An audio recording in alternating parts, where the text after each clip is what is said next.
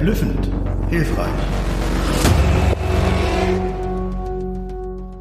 Moin und herzlich willkommen zurück. Schön, dass du da bist. Heute möchte ich mich einer Frage widmen, die du dir sicherlich auch schon gestellt hast.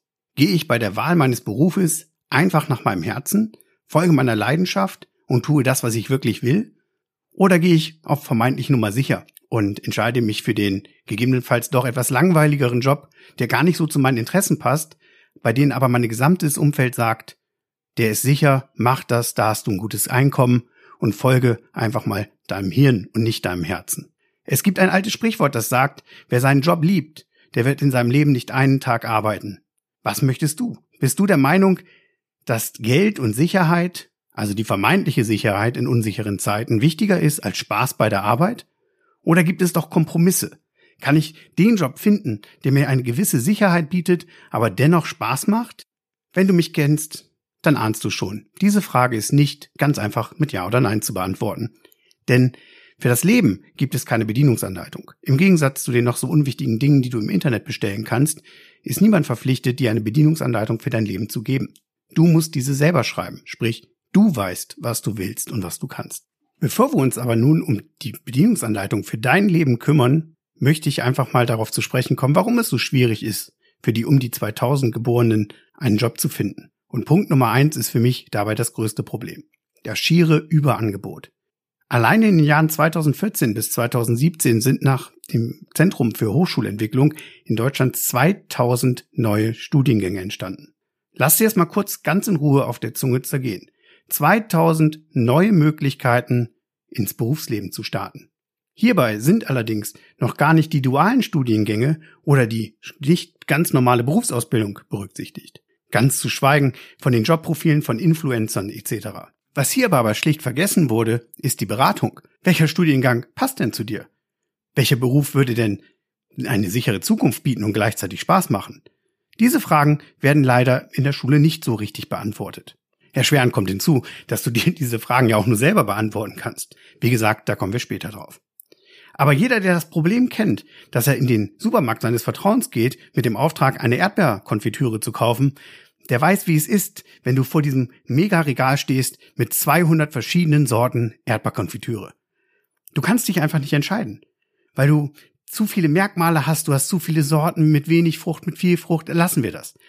Das Ende vom Lied ist, du gehst zur Tanke oder den Kiosk, dort hast du zwei zur Auswahl und dann nimmst du die, die du aus der Werbung kennst. Schön einfach, oder? So einfach ist es bei der Berufswahl leider nicht. Denn hier reden nicht nur Lehrer, Eltern, Freunde mit rein, sondern auch die Medien. Dauernd wird dir gesagt, was gut ist, was sicher ist. Und jeder in diesem Meinungskonzert hat eine andere Meinung. Aber, und das ist auch ganz wichtig, auch einen anderen Blickwinkel und andere Interessen. Die Interessen deiner Eltern sind selbstverständlich immer nur das Beste für dich zu wollen. Und dabei nutzen sie die Dinge, die sie in ihrem Leben erfahren haben. Das heißt, die Gewohnheiten und die Verhaltensweisen, die sie dazu gebracht haben, in ihrem Leben erfolgreich zu sein. Und hier kommen wir nun schon zum Kern des Problems. Die Menschen, die dich beraten und auf ihre Lebenserfahrung setzen, die kennen ja gar nicht diese 2000 neuen Studiengänge, die alleine zwischen 2014 und 2017 entstanden sind. Das meine ich jetzt nicht böse. Aber zu meiner Zeit, vor über 20 Jahren, als ich ins Berufsleben gestartet bin, da gab es noch ganz andere Rahmenbedingungen. Es liegt nun mal in der Natur der Sache, dass Berufe, die vor 20 Jahren oder mehr wichtig waren, heute nur noch eine untergeordnete Rolle spielen. Schon mein Berufsschullehrer sagte, nehm an, da findet ihr die Bankaufleute, die sind besser angezogen, aber werden wahrscheinlich in den nächsten Jahren durch einen Automaten ersetzt. Und mittlerweile befinden wir uns an dem Punkt, an dem selbst Geldautomaten vom Aussterben bedroht sind, weil wir immer mehr mit unserem Mobiltelefon zahlen. Sprich, immer weniger Bargeld brauchen. Das beruhigt dich jetzt nicht unbedingt bei der Wahl deines Berufes, weil du weißt ja jetzt gar nicht mehr, was du machen sollst, weil in 20 Jahren ist ja die Welt komplett anders. Wichtig ist hierbei, dass du eine gewisse Flexibilität mitbringst, dass du dir bewusst bist, dass du dich dein Leben lang weiterentwickeln musst. Das Wichtigste, was du in deinem Leben lernen musst, ist zu lernen. Und hier kommen wir nun wieder auf den Kern des Problems. Spaß oder Sicherheit. Glaube mir, du wirst niemals absolute Sicherheit bekommen. Kein Arbeitgeber, keine Branche wird dir garantieren, dass du in 30 Jahren dort noch arbeiten kannst. Entscheidend ist aber, dass du jetzt die Weichen stellst, dass du dich ein Leben lang weiterentwickeln kannst.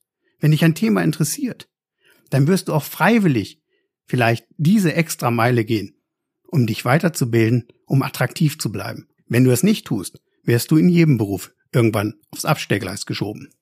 Also haben wir hier ganz kurz auch schon Punkt 2 abgehandelt. Die Angst vor der Zukunft. Wir haben in den letzten Jahren mitbekommen, dass all die Angst, die wir unser ganzes Leben lang hatten, plötzlich Wirklichkeit geworden ist. Ältere Menschen können von ihrer Rente nicht mehr leben.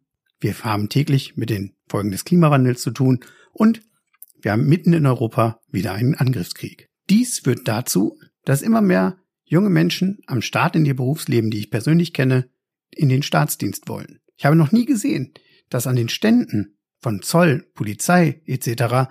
so viele Interessenten stehen, die sagen, in unsicheren Zeiten nehme ich gerne einen sicheren Arbeitgeber. Aber andererseits hört man ja ständig, dass die sogenannten Millennials, also die um 2000 geborenen, immer nur Spaß suchen.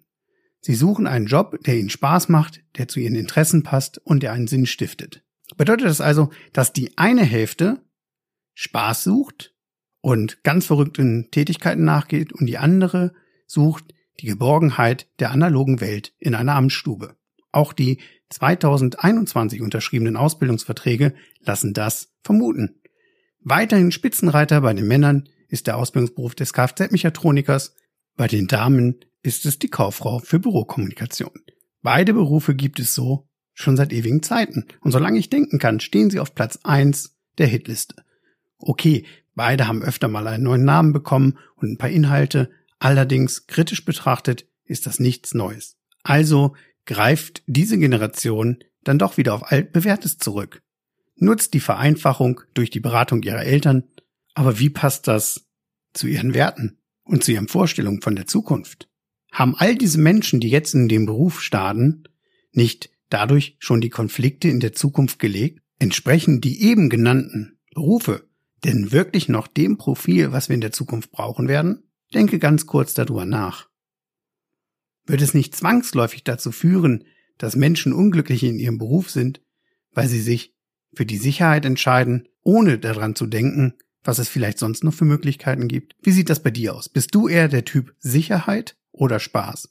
Oder möchtest du es einfach mal ausprobieren, ob es da nicht noch etwas dazwischen gibt? Hier kann ich dich natürlich auch beruhigen. Ein Kompromiss ist nicht unbedingt schlecht, weil jeder, der sein Hobby zum Beruf macht, wird irgendwann erkennen, dass auch das schönste Hobby, für das ich bezahlt werde, irgendwann Arbeit ist. Als Fußballprofi verdienst du zwar vermeintlich viel Geld für etwas, wofür andere Geld bezahlen, dafür stehst du aber auch voll in der Öffentlichkeit.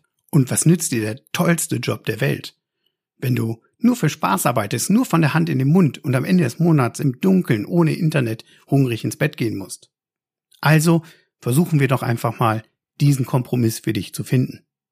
Wenn du Fragen dazu hast, kannst du mich gerne anschreiben, beziehungsweise schau doch einfach mal in den Show Notes. Ich habe da eine kleine Überraschung für dich. Bis zum nächsten Mal. Erfolgreiche Grüße, dein Carsten.